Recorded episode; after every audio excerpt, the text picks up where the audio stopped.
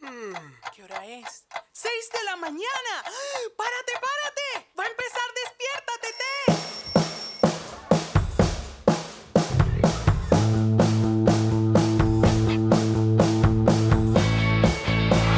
Bienvenido a Despierta TT, bienvenido a otro programa. Mi nombre es Ramón. Estamos de vuelta con la cuarentena. Muchos están activos en la playa. ¡Uhú! Están pasando. Yo no entiendo por qué. o sea, explícame. O sea, estamos de cuarentena. Se supone que deberíamos estar en casa, pero hay mucha gente que está en la playa ya. Eso sí, tienes que ir de 10 en 10. No puedes ir un montón de gente para la playa ahí. No, no, no, no. Se está recomendando que por favor vayan de 10 en 10. Así que bueno, si son 20 amigos, yo te recomendaría que te compraras o que buscaras un par de, estos carros de antes, que, que ¿cómo que se llama? Los, las Matriuska. Que eran estos carros, los Lada. Esos carros viejos, no sé si te acuerdas. Fácilmente caben 10 personas en un carro y 10 personas en la otra. Así tipo carro de mariachi. Tú sabes que esos carros de mariachi llegan y ahí sale, bueno, pues. O sea, lo interesante no es que quepan 15 mariachis ahí adentro. Lo, importante es que entren los 15 con los 15 sombreros y con el guitarrón. Ahí sí la cosa se pone difícil. ¿Ok? Entonces, bueno, eh, eh, si vas a ir por la playa, por favor ten cuidado. Todavía no nos hemos librado de, de la, de la crisis. Yo te diría recomendaciones. Bueno, mira, las mismas recomendaciones. Lávate las manos, lávate los pies, lávate la cara, las axilas para que no huelas mal por ahí. Este, recuerda que el virus también se, se contagia a través del mal olor de las axilas del violín, que mentira. Eh, eh, eh, echando broma. Por ahí hay, varios, hay varias cosas. Mira, hay gente que dice que el virus se quita con café. Y yo le creo, eso sí yo lo creo. ¿ok? Yo, sí, yo, yo creo que el café tiene propiedades curativas. Así que bueno, activo, usted sigue las recomendaciones.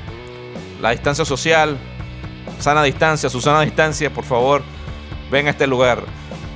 En fin, eh, comencé hablando de playa porque yo, a mí no sé, yo, yo como, como, nací en una playa, tú sabes que yo, bueno, es como que es, mi lugar favorito, pero tam- también es como que no es mi lugar favorito. Creo que la, la- la playa en sí, el océano, el mar, eh, eh, como que tiene muchos mitos, ¿ok? En- entre los mitos que hay muy populares de la playa es que si tú vas a la playa y te soleas debajo de una palmera, te salen pecas, ¿ok? No sé, averigüen si esto es cierto o no, pero yo creo que no. Eh, pero si te pones, no te, nunca, por si las moscas no lo pruebes, ¿no? So- Solearte debajo de una palmera, que, que- que de por sí, si tú te vas a solear, ponte en el sol. ¿Qué haces tú debajo de una palmera? No puedes solearte debajo de una palmera, comenzando. Ahí está el primer error. No lo hagas. Salte fuera de la palmera y ponte frente al sol. Ok, um, entre los otros mitos que hay, vamos a ver. Si comes, si te comiste un sándwich, eh, así sea, no te puedes meter en el agua. Eso está mal, así le decían las abuelas de uno. No te metas en el agua, acabas de comer. ¿Por qué? No, pero ¿por qué, mamá? ¿Por qué, abuela? Bueno, porque te puede dar una embolia. Ni te atrevas a preguntar qué es una embolia. Porque nada el nombre nada más es feo. Tú, tú no siquiera sabes qué es una embolia. Y pero tú dices, te da una embolia. Y tú dices, no, la pisuña. No quiero que me dé una embolia. Entonces, bueno, entre las cosas que son ciertas, es- esto sí lo garantizo. Si te, eh, mucha gente vende aceite de coco para broncearse, hermano, eso es fuerte. Eh, Tú te echas eso en el cuerpo y sí funciona. Si eres blanco, te pones rojo. Y si eres rojo, parece una, un color cucaracha. Yo recomiendo, esta es mi recomendación, ojo, ¿no? El jugo de zanahoria con naranja, eso sí es el mejor bronceado que tú puedas tener. Que vas a- es el mejor bronceado que vas a tener. Te vas a acordar de mi jugo de zanahoria o de naranja con zanahoria. Dos en uno, pues.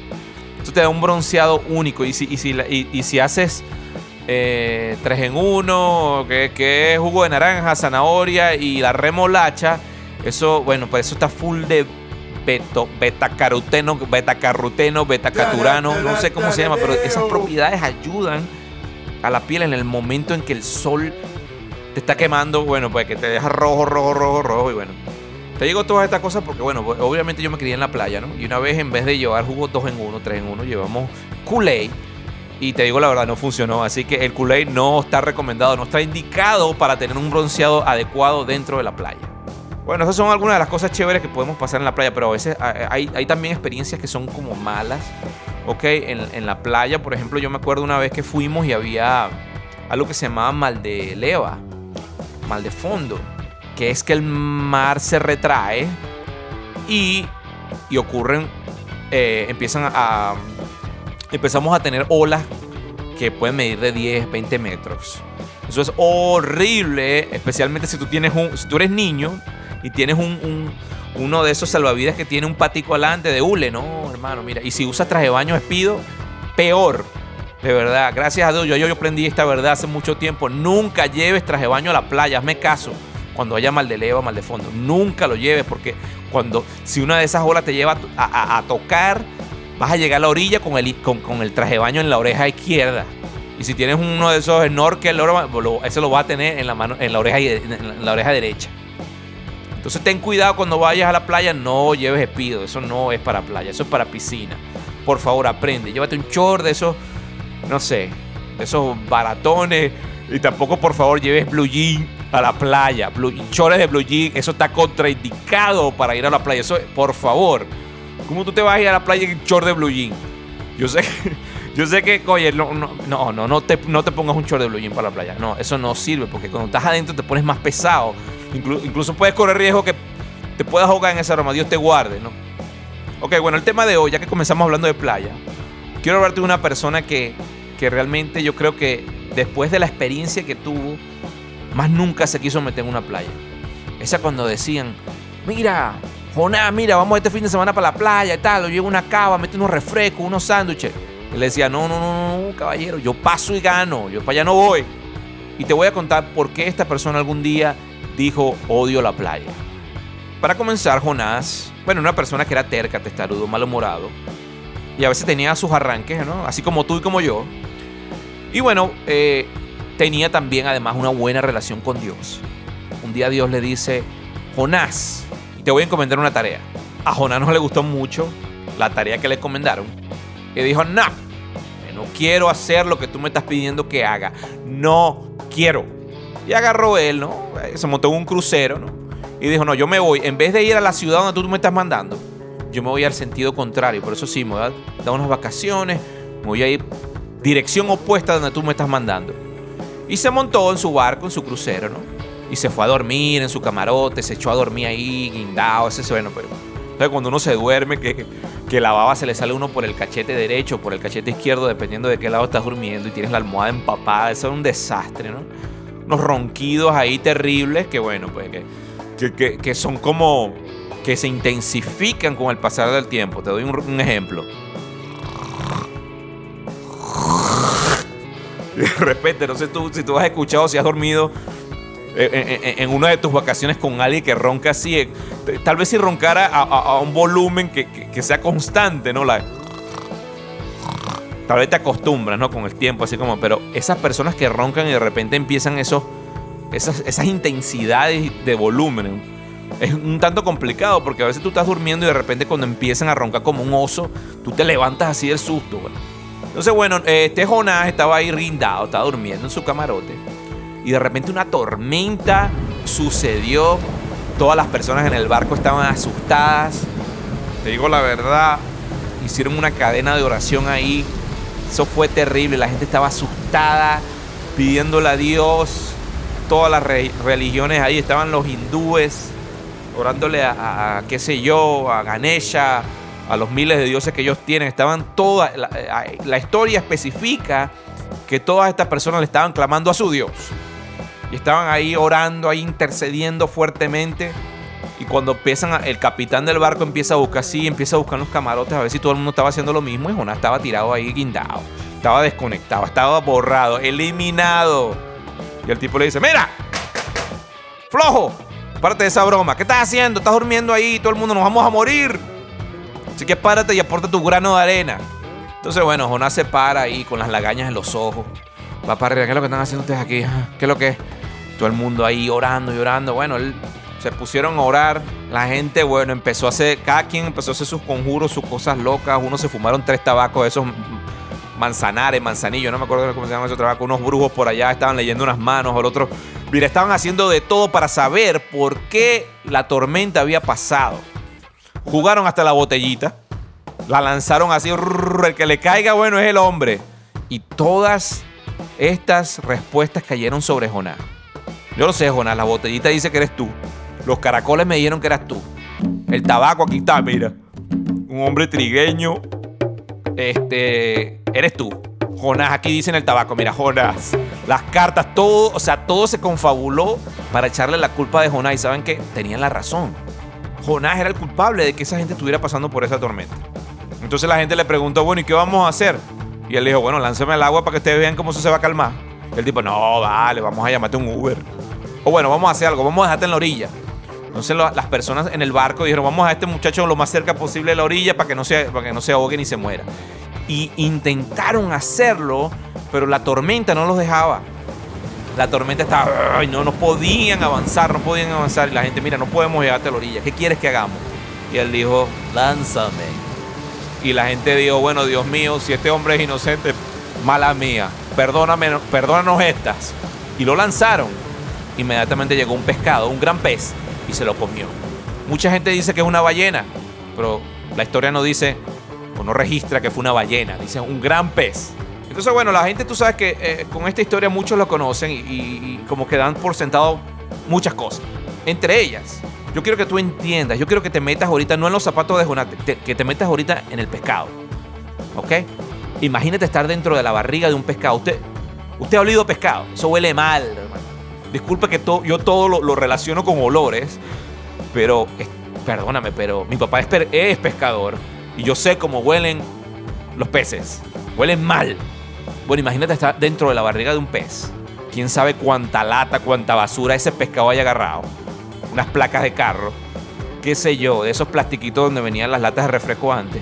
O sea, cualquier cantidad de cosas pueden estar en la boca de un pescado. Y eso no olía bien. El pescado tiene mal aliento y además de eso es incómodo. Mira, yo he viajado en taxi. Yo he viajado en carros que están esperolados. Que tú, bueno, el calor es insoportable. Por dos, tres horas. O yo no sé si a ti te ha pasado Ok, comenta, ¿vale? Comparte si ya has tenido una experiencia como esta. Has viajado en un, carro incómodo, apretado, con cinco personas ahí sudando y ya a, la, hora, a la segunda hora ya estás obstinado que te quieres va. Déjame aquí, yo me voy caminando. No quiero saber nada. Bueno, imagínate esta persona, Jonás, dentro de un, dentro de un pez, incómodo, por tres días y tres noches. Por suerte todo termina cuando el pez lo deja en tierra firme, pero lo que es interesante estudiar es el proceso de Jonás dentro de esa barriga, dentro de su cuarentena, digamos, de tres días, bueno, cuarentena, pero sí su aislamiento dentro de este pez. Yo enumeré tres cosas que podemos aprender de esta historia. Yo sé que podemos aprender mucho más y yo sería interesante que tú también compartieras las cosas que, que tú ves de esta historia, pero estas, estas fue las que yo encontré. Número uno, Jonás, durante el tiempo que estuvo en la barriga del pez, lo primero que hizo fue orar a Dios. Y en esa oración, si usted lee bien, él básicamente reconoce su condición delante de Dios. Pero capítulos atrás, él también reconoció su posición delante de los hombres. Él dijo, es mi culpa. Todos ustedes están aquí pasándola mal en este crucero por culpa mía. Así que láncenme, yo no merezco estar aquí. Él reconoció su condición. Él buscó a Dios en medio de su crisis, en medio de su encierro, en medio de su aislamiento. También reconoció que estaba equivocado. Dentro de esa primera parte, buscó a Dios, reconoció que estaba equivocado. Pero Dios mío, yo estoy, yo estoy orinando fuera del pipote y yo quiero que tú me ayudes. Yo quiero, él clamó, dice la historia. Ok, la segunda cosa es que Dios tiene un plan con Jonás, al igual que tiene un plan contigo y Él va a hacer lo que sea para que cuando te descarriles, cuando te salgas del plan de Él, Él buscarte. Vamos a, vamos vamos a hablar un, poco aquí de realidad. ¿Qué probabilidades hay de que tú te lances al agua y un pescado te busque, un pez te busque, te trague, no te, no te destroce? Pudo haber sido un tiburón, ¿ok? Y ya, listo. Eh, ¿Qué probabilidades hay que un pez te agarre en el mar estés con vida y luego te arrojen en, en, el, en tierra firme. Vamos a estar claros, Jonás lo que pensaba dentro de esa barriga es cuando este animal me dijera, yo voy a salir cual caca al agua y si no me muero ahogado, otro pez me va a devorar o lo que sea. Pero no, el pez decide llevarlo a tierra y dejarlo con vida. Eso implica de que Dios tiene un plan, tenía un plan con Jonás, así como lo tiene con tu vida, y Él va a hacer lo que sea para que cuando te desvíes de ese plan, Él te vuelva a traer a sus caminos, a su propósito, a su voluntad. Ahora tú me dirás que es lo último que voy a hablar. Es que bueno, lo que pasa es que mi vida es un desastre, mi vida no sirve y, yo no sé si Dios puede hacer algo con eso. Yo te digo la verdad, Jonás estaba en ese barco y no estaba bien, estaba embarrando la jaula, como digo yo. Y aún así Dios usó su desastre y tornó, digamos, su desastre en algo positivo, en algo bueno. Fíjense, después que ellos arrojan a, Jonás al, agua, dice la historia que el mar se calmó, se tranquilizó. Y todas las personas que estaban viendo eso se asombraron y empezaron a, invocar a Dios, a buscar a Dios, a hacerle promesas, a hacerle reverencia. Lo que quiere decir que la historia de, de Jonás, su desastre, también se convirtió en algo bueno, no solamente para él, para su testimonio, su, vida, sino para las demás personas. Lo mismo puede hacer Dios contigo. Él puede usar tu desastre para bien. ¿Que cómo lo hace? No sé, pero Él lo hace. Todas las cosas, sean malas, sean desastrosas, Dios las convierte en tesoro, en oro las convierte. En conclusión, ¿estás viviendo o estás huyendo del plan que Dios tiene contigo? Tal vez estás escapando y, estás en una situación bastante incómoda, no te sientes a gusto con las personas que, con las cuales estás trabajando, con las cuales estás. Y Dios simplemente lo que te tienes dentro de un pez incomodándote para que tu actitud cambie y puedas realmente reconocer que estás nadando en, en, dirección contraria. Quiero decirte que los planes que Dios tiene para tu vida son mucho mejores que los planes que tú puedas tener para tu propia vida. Así que, ¿por qué no mejor buscarle y dejarnos guiar por él durante este proceso? Sé que es difícil en medio de esta cuarentena, estás en tu casa, estás encerrado, no sabes qué hacer. Eh, entender el plan de Dios. Pero una, una cosa puedes hacer. Ora, busca al Señor, reconoce tu condición y cambia de actitud. Simplemente no te resistas más a su plan y camina en su voluntad. Y esto fue todo por esta semana. Espero te haya gustado. Esto fue Despiértate y aquí les habló Ramón. ¡Chao!